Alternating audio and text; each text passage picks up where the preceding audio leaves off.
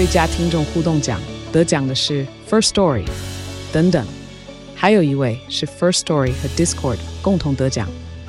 First Story 最新推出的 Discord 整合功能，是为听众管理新标杆，将拥有会员资格的听众自动加入 Discord 群组。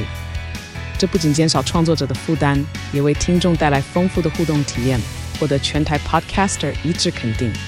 体验这个惊人的功能，立刻点击叙述栏链接，让你与听众互动更上层楼。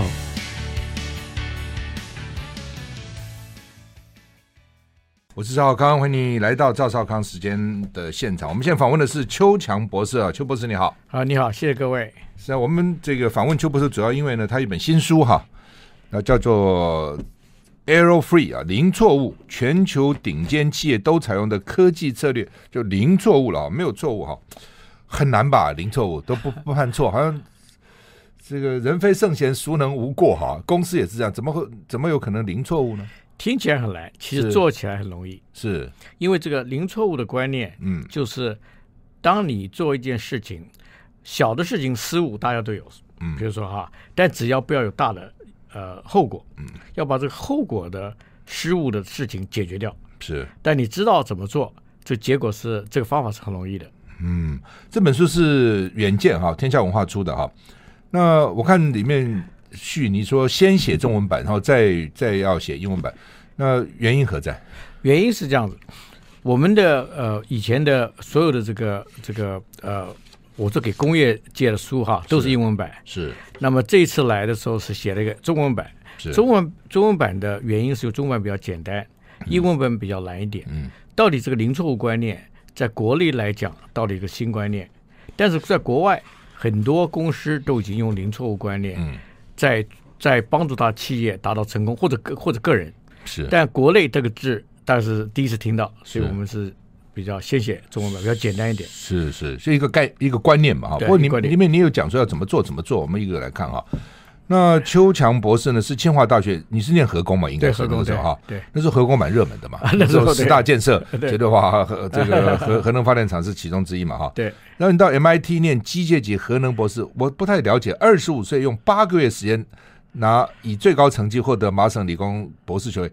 我很少听到有八八个月能够，一般都是三年嘛。对，哪有八个月呢？麻省理工现在也是三年了。哦，在我那个时候，麻省还放开了，说你可以挑战，是你可以挑战博士。嗯，你挑战博士有个坏处，什么东西？你挑战完拿不到你就走了，就挑战完没有你没有通过就走了，就不能留下来，不留下来，他不能给你第二次机会了。嗯，但你敢挑战，你你就可以呃就可以跳跳过。他以前这个三年的 requirement 是三年的这个要求，通常是三年嘛？对，三年，通常三年，对。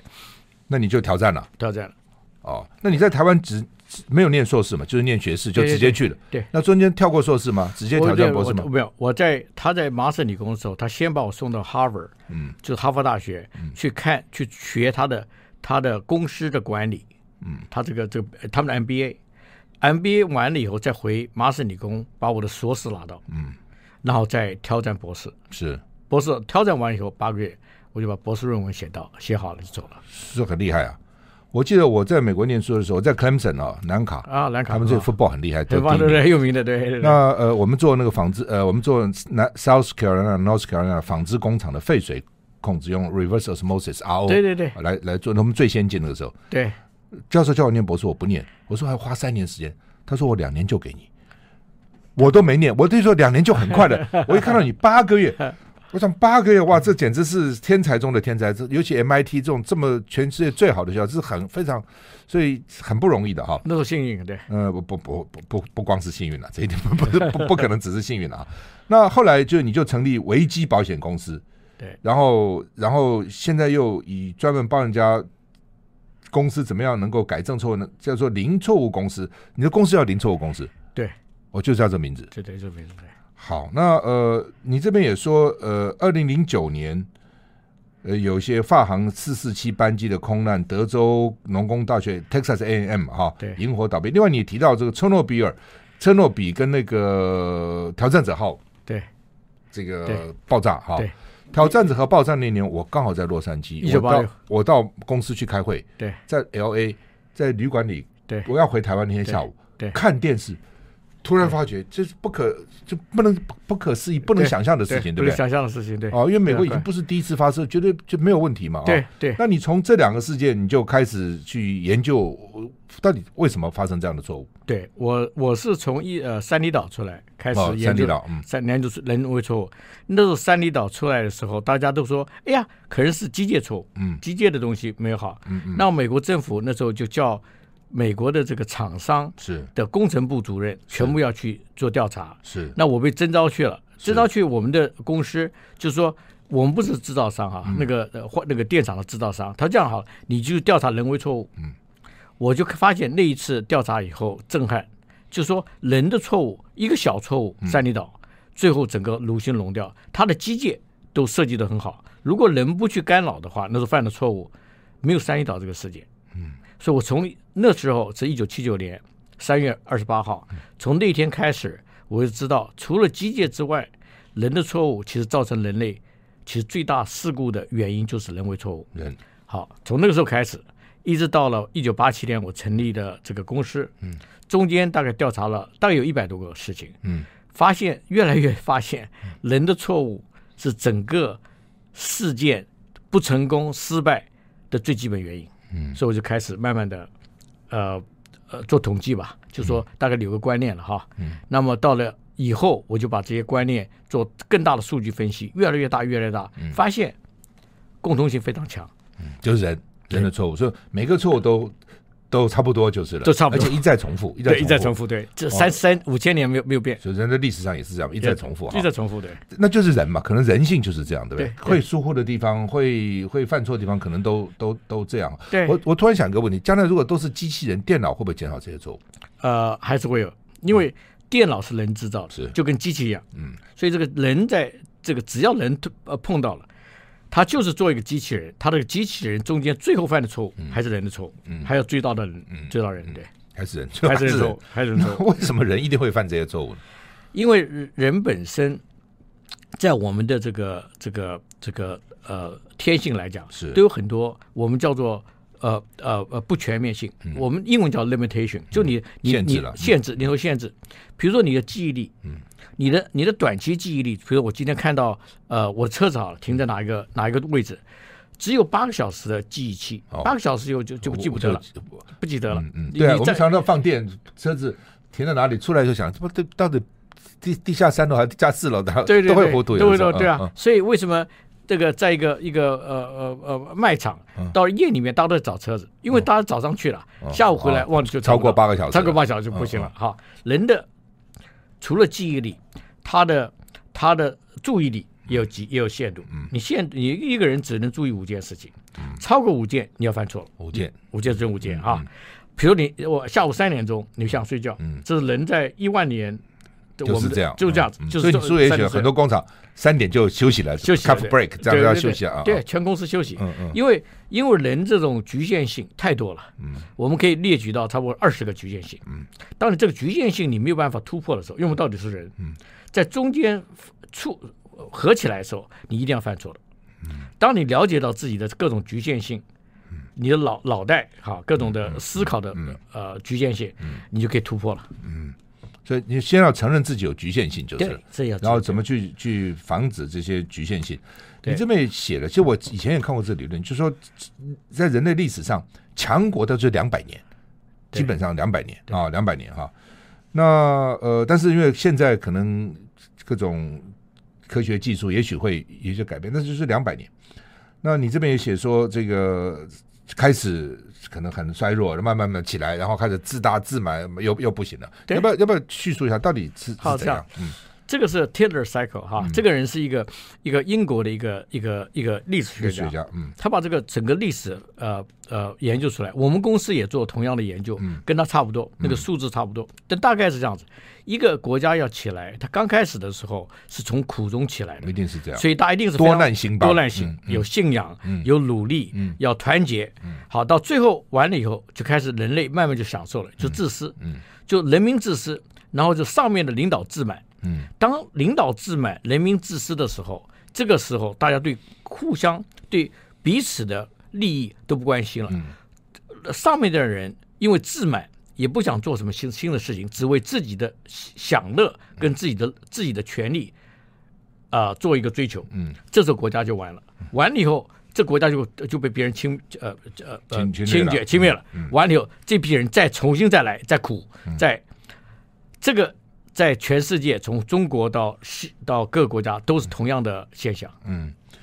公司也是这样嘛，按照按照这个道理来讲，对不对？开始很苦，然后开始几个人，然后把公司建立起来啊，最后大家自满，也不肯创新，不肯研究，然后甚至还抵抵抵抗抵抗抵抗一些要要要改变的一些新的科技的人就垮了。后来就是这样啊，就这样。书里也举了不少例子了哈。对对，你这边特别讲到这个，对啊，强盛的雅典为什么会灭亡？这个很有趣啊。对，雅典原来那么强，对不对？对啊。那为什么灭亡？大致对啊。呃，请说。好，来来，雅典的这个例子，这个人类是一直在重复这个例子啊。嗯、雅典的例子这两千五百年了哈，嗯、因为人的历史真的以以这个有文字记载是三千年，这、嗯、是相当好的一个例子。雅典当初是整个文化的中心，是它包括了医药，嗯，包括了文化、武器，全部最强的，都是都最强。苏格拉底啊，什么都在那都在那边啊。那么它的灭亡呢，就是太强了，他觉得、嗯、觉得别人。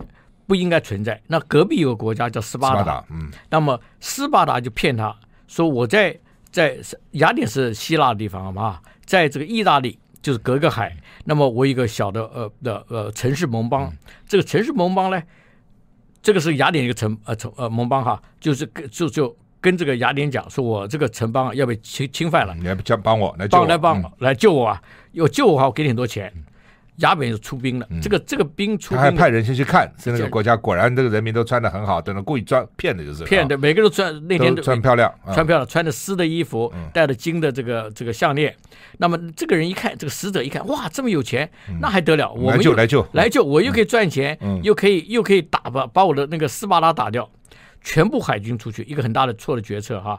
那他的这个补给线相当长，嗯，他补给线他这个整个决策没有算好，没有想好他最后的补给在哪里，就开始出兵了。因为没有这个补给也不够，出兵的这个线太远长了，在在这斯巴达的地方啊，这个这个这个这意大利地方全军覆没，嗯，雅典全军覆没以后，他没有海军以后，嗯，斯巴达就攻攻攻到雅典城，然后叫雅典城所有贵族在十二点钟吃毒药自呃，自杀，从那次自杀完以后，雅典所有的精英都死了，全部死掉。哇，这很很狠的，自己吃毒药自杀。对，所以你这边结论叫做历史上过度自信是兵家大忌。对，其实对一个公司也是这样。我们休息再回来。I like 103，I like radio。我是赵少康，欢迎你回到赵少康时间的现场。我们现在访问的是邱强博士啊，他是全球危机处理的权威哈，天下文化远见出的。呃，燕怡珍、陈明明采访整理的啊，那书名叫做《零错误》，零错误哈，大家都想零错误，但零错误好像不是那么容易哈，零错误啊。那你这边也特别提到 Nokia 跟柯达嘛哈，大家也都知道这个故事哈，然后你也提到 GE 哈，那对他们那时候，所以在管理学上常常用这个六个标准差嘛，对，那你认为要超越六个标准差，我会讲到为什么？对，因为这个六个差六个呃标准差，嗯。是一个非常非常呃科技性的东西，就是说六个七标准差，就是说我我我什么东西都是要非常精准，做一个比如螺丝啦，什么那个尺寸都要精准。六个标准差就是一百万中间只有一两个坏掉啊，不然我马上做这个分析，到底呃错误怎么坏。但这些公司都要求六个标准差，但有一个东西没有要求，就人的决策，决策错，你没有办法用科学方法来量的。是，所以最后都死公司死在都死在决策错误，嗯，就是跟人有关，嗯。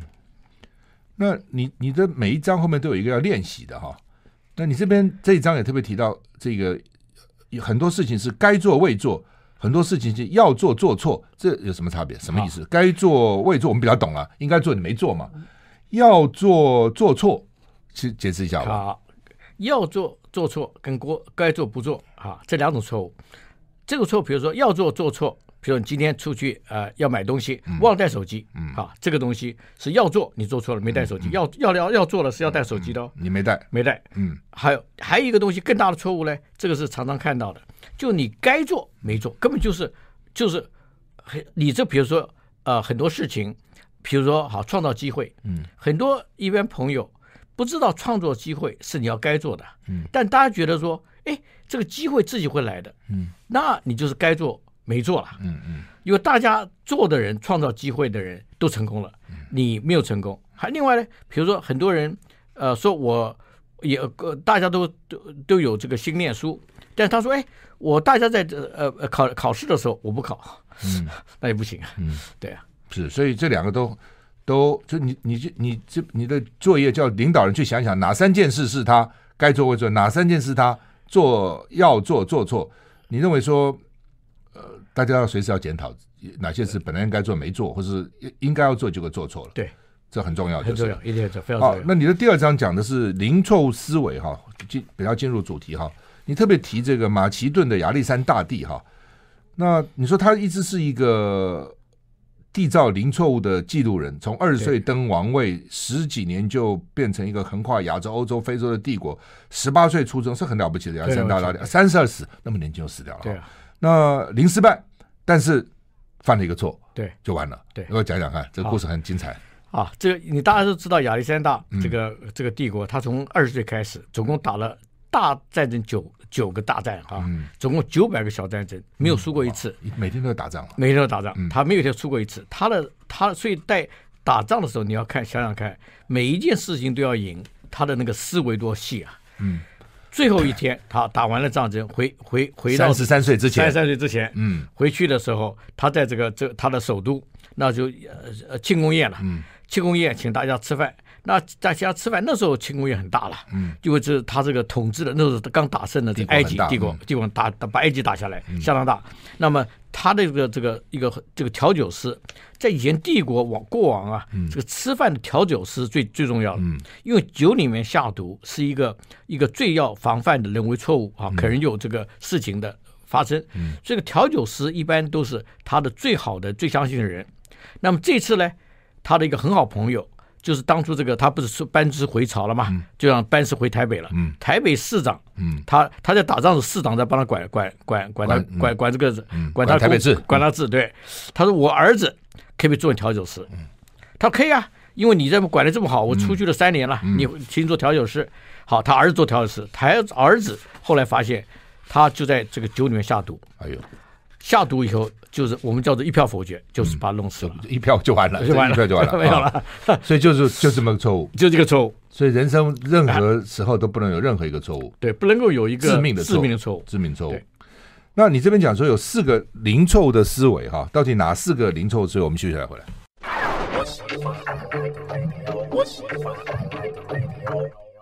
好，我们现在访问的是邱强博士，他的新书哈《零错误》啊，《Error Free》啊。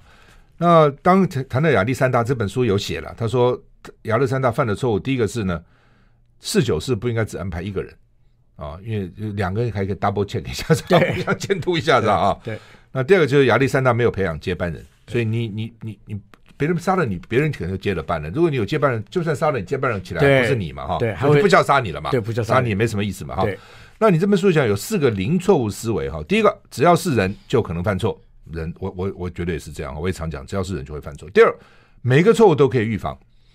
第三个，错误有不同的来源和形式，每个错误都有专属的改进方法。第四个，企业里的每个人都需要知道养成零错误的做事方法，以及建立零错误制度的方法。要不要请邱博士稍微解释一下？好，因为也在我一九八七年成立零错误公司的时候，嗯、就是我跟几个麻省理工教授在谈这个事情，嗯、大家发现我们都。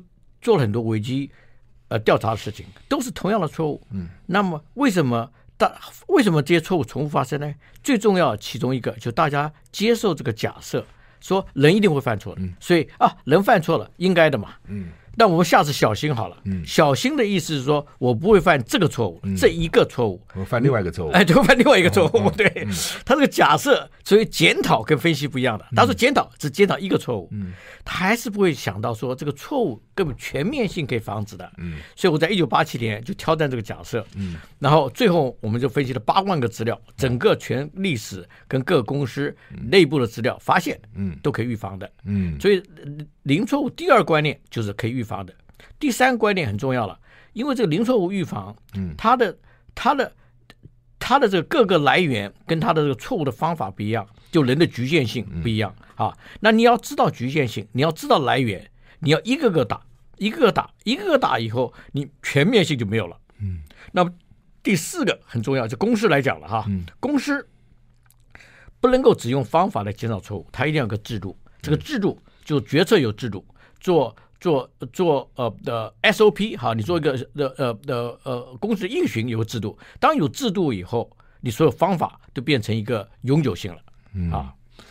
制度还是很重要，就是所谓制度，一方面是制度上让他零错误，一方面是员工也必须要有有有这样的训练跟观念，要尽量零错误，就是每个员工都要零错误。对，你这边写说最严重错误就是单项弱点，什么意思？单项弱点，单项弱点就在一个情况中间，任何一个情况哈，嗯、只要一个错误，比如人犯错，你不是你犯错，可别人犯错哦，嗯，或者是呃一个情况发生，这个情况发生可能下雨。好，或者是呃呃呃呃呃东西你订东西没来，嗯、一个情况发生是你没有想到的，造成一票否决，你全部东西就垮掉，嗯，那这个单项弱点，一个。一个。就是等于 key 最主要的弱点，对，就你上你一提到说你那个德 Texas A&M 的那个那个引引火垮了，也是因为地不平，就是一个错误，一个错。一个错误就就完就整个完了，就死了死了。死十几个人，对，哇，这是很惨哈，对，这很惨。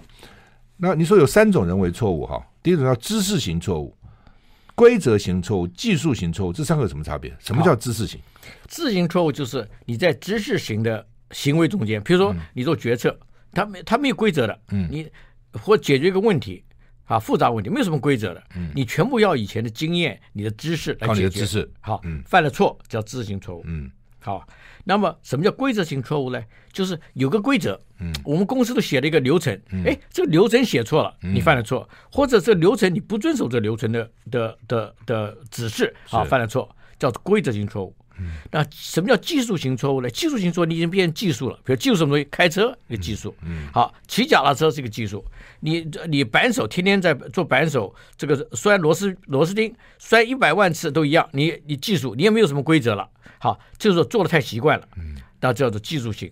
那技术型的行为里面，中间犯的错误就技术型错误。你这边说平均，你们做十七个公司大量的调查，平均员工一天会犯七个错误，这么多啊？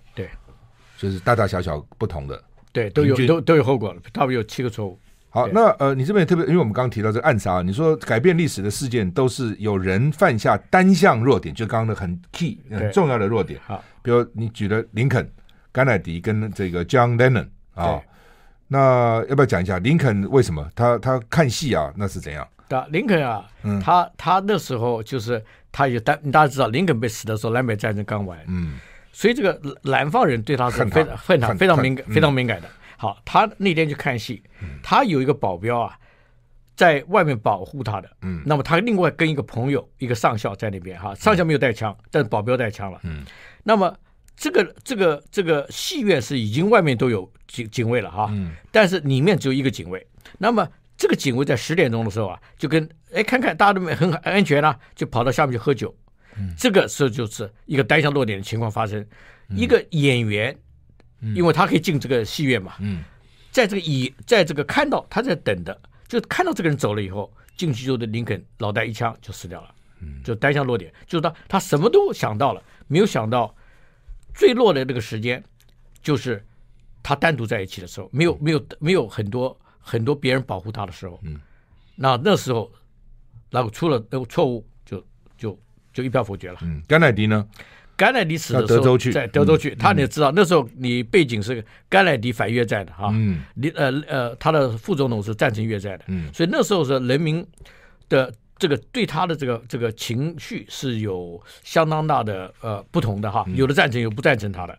那他在德州竞选的时候呢，在这个 Texas 这个达拉斯地方，在开车的时候转弯的时候啊，他这个车速下降，转弯回来以后速度没有增加，这个在转弯你这边想降到十八公里了，十八公里，一般是用三十二公里，一般三十二公里，转弯慢了，慢了。在主机手来讲，三十二公里是达不到的。哦，因为车在跑，车在跑。那么。而且转弯，它这个条路总共就四个转弯，嗯，四个转弯地方都是单向落点，因为主机手一直在转弯地方等你，没人这边狙击你。对，所以在他这个这个他的这个警卫啊，他的这个警卫人员在四个地方都没有清场，这清场很重要的。你你只要可以暗杀的地方要清场。第二，你的速度不能降到小于三十公里，嗯，他降到了，所以两个事情出来有单项落点哈，那犯了错误就是他这个警卫犯了错误，他就一票否决了。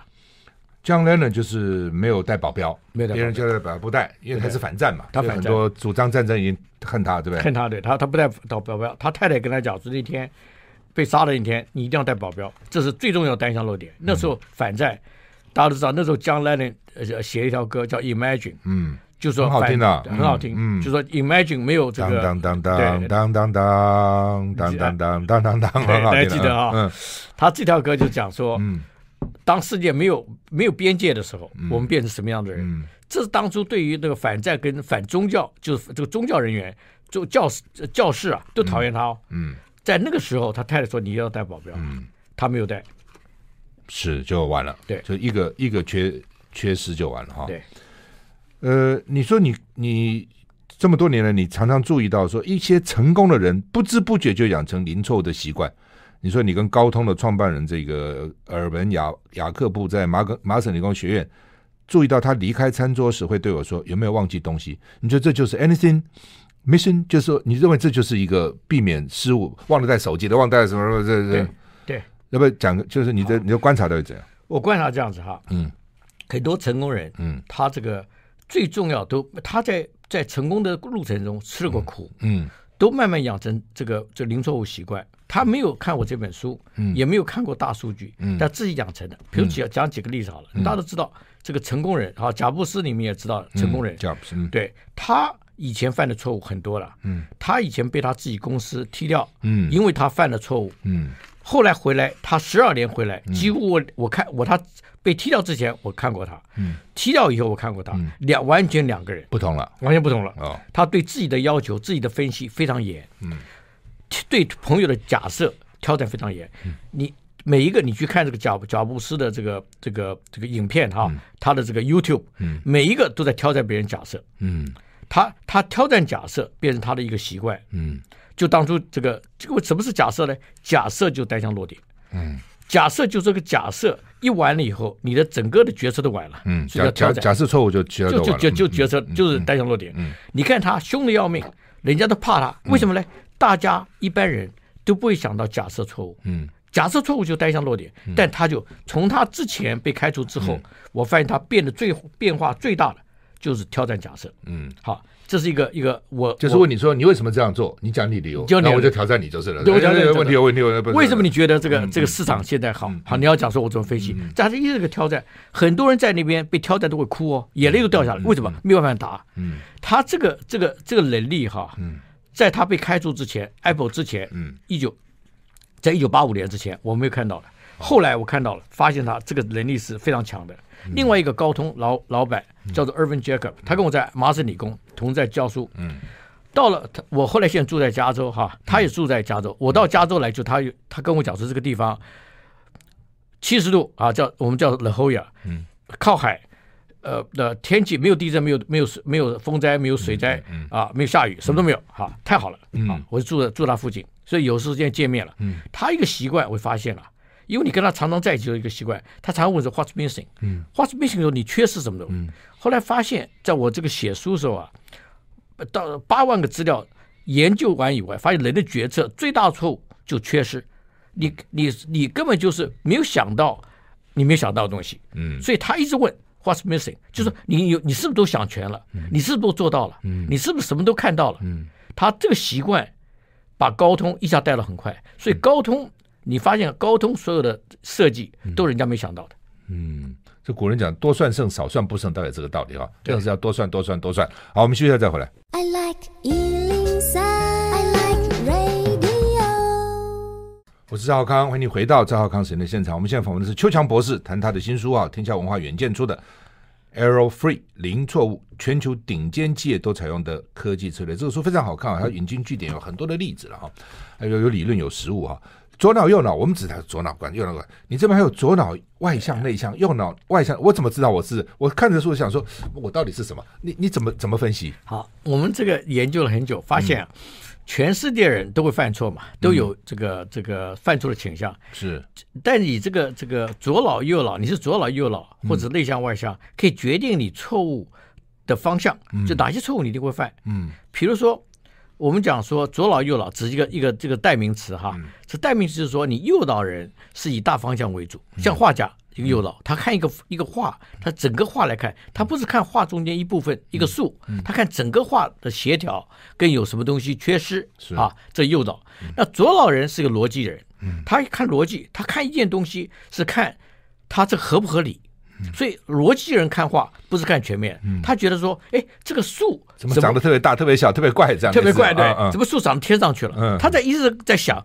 不会想到这个全面性，嗯，但他逻辑性非常强，嗯，所以很多工程师，嗯，都是都是左脑，好，那有什么原因呢？因为左脑人因为逻辑性，他看不到大方向，嗯，那大方向人看不到逻辑性东西，但这个错误就错在这里了。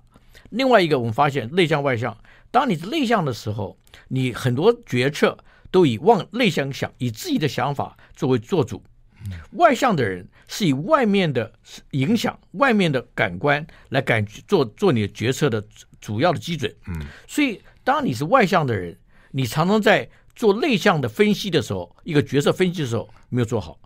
外但内向的人，你要做决策的时候，常常忘掉外面的感官，嗯，观观观感，嗯，就没有想到说，哎，这个。自己决策做完以后，哎，这个这个人怎么会这样反应啊？嗯，这怎么会拒绝我的这个这个决策啊？嗯，因为他没有想到外面人跟你想的不一样。嗯，当我们发现这个每个人的错误，因为我们的大脑的这个这个成长不一样哈，内向外向跟你的你的比如说你的你的左脑右脑一半是生长出来的哈，你的你的父母亲一半是环境。嗯，当你觉当你有造成了这个情况以后，你一定要补强。补强的意思就是说。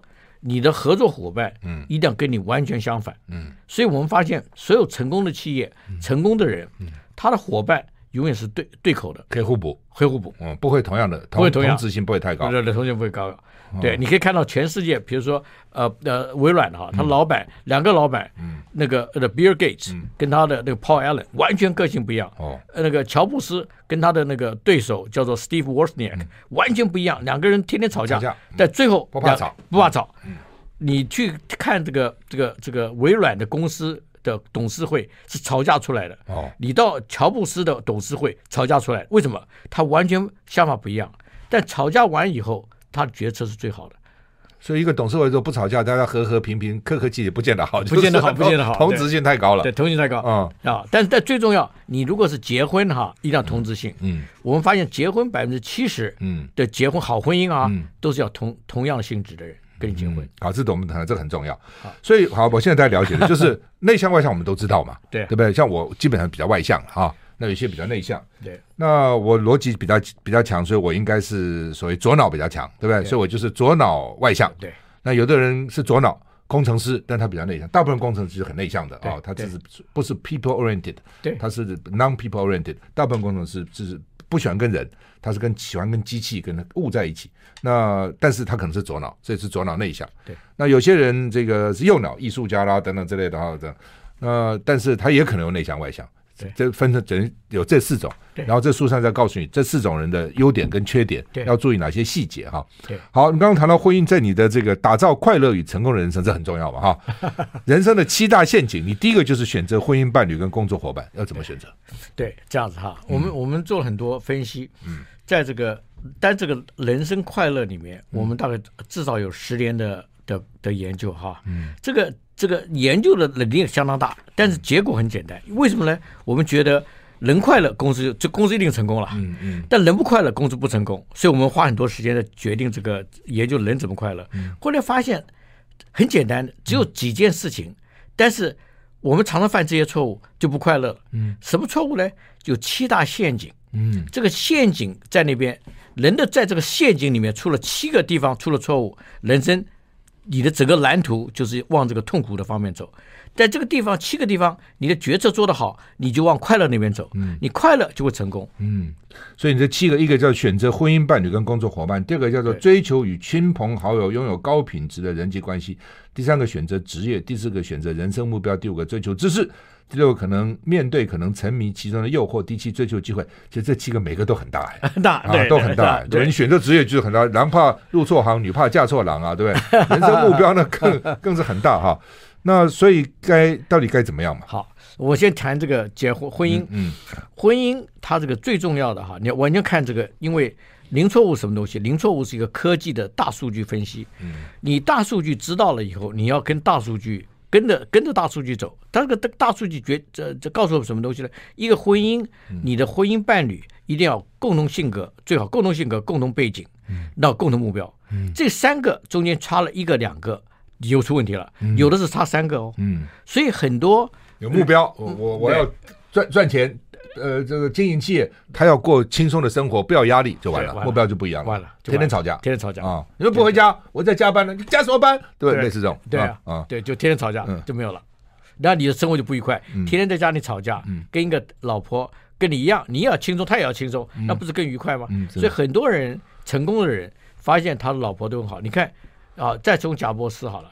Bill Gates、Paul Allen，你把这些所有成功人在一起，除了这个 Jeff Bezos 哈，都很成功。他因为他 Jeff Bezos 就是这个 Amazon 啊，呃，这个亚马逊的付了很多钱，对，亚马逊他也是跟他老婆好好的过了差不多二十年的生活，在那个时候成算是不错的，不错的，对啊，所以都是有很好的婚姻，嗯，所以很重要，就跟大家讲这七个地方，嗯。你如果按照。常理来做，嗯，你的生活，你的生，你的生活非常愉快，你的成功概率非常高，嗯，但是要，但是不容易啊。你比如说选择职业，我怎么很年轻的时候他可能还不清楚，他可能就选错职业了，对，这最大的最大的问题。那他怎么选呢？他怎么样？因为对，这很大问题啊。赵赵先生讲这是很重要，各位啊，当然很重要，因为选择职业，你当时选择职业跟你性格不合。比如你是个内向人，你做一个业务，那很累的，太麻烦了。你天天晚上回家都都都累得半死，业务也做不好，业务做不好，你也自己累。如果你选择一个一个内向的东西，哈，去分析什么东西很愉快。所以我们在呃劝这个读者哈，还大家的这个这个这个我的学生啦。都要先做一个一个呃一个性格测验，没有测验，一定要性格测验。性格测验那告诉你很多职业你可以做的，嗯，那你在你在这职业中间找个最好的。嗯，对我年轻的时候在美国公司服务哈，他们给我做一个 test 测验，他那时候花很多钱的，好几百美金都是几十年以前。对，他们就说他们没有做这个测验以前，公司的流动率七十趴，做了以后。留下来的七十趴，所以可见这个测验的重要哈。对，我们现在访问是邱强博士，谈他的新书啊，《零错误：全球顶尖企业都采用的科技策略》。我们休息一下再回来。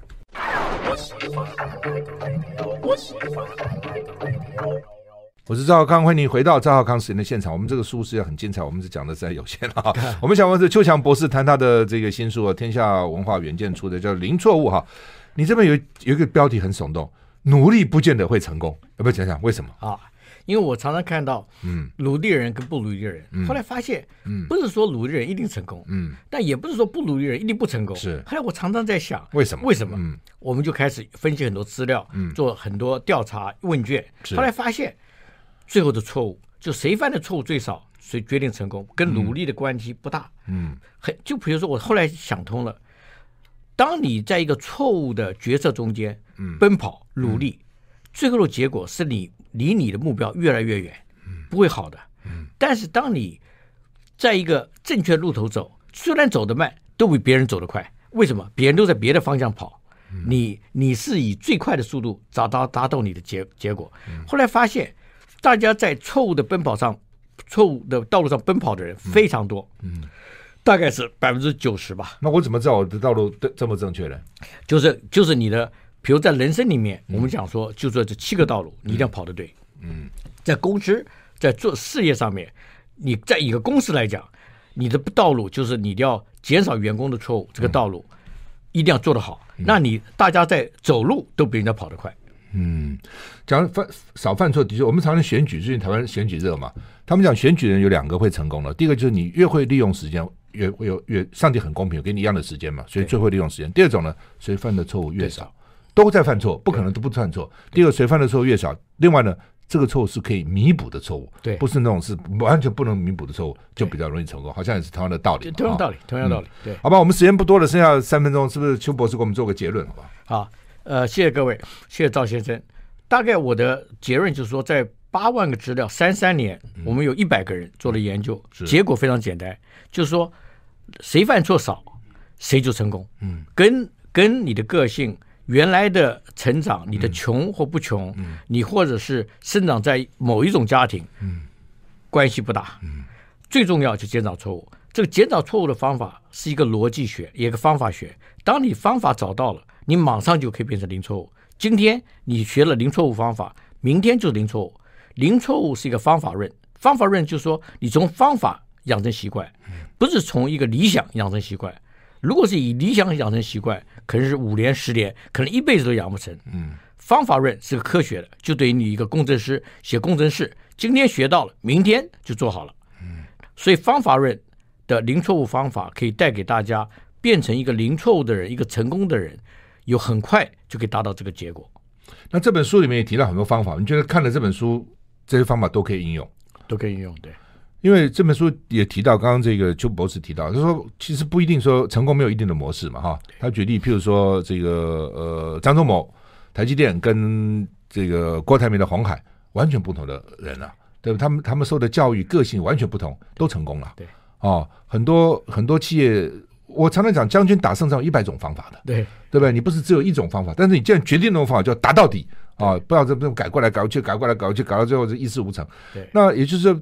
成功人其实有各种不同的方式，但是只要你方式对了，减少错误，对邱博士来就是零错误或是少错误就是成功，就成功，就成功，对，对不对？不管哪种方法，不管你怎么拿着方法都可以打赢，只要少错误。嗯，好，今天非常谢谢邱强邱博士啊，来跟我们探讨他的这本书啊，零错误哈，那 error free 就是没有错误了哈，那当然不容易了，但是看看这个书，告诉你到底在。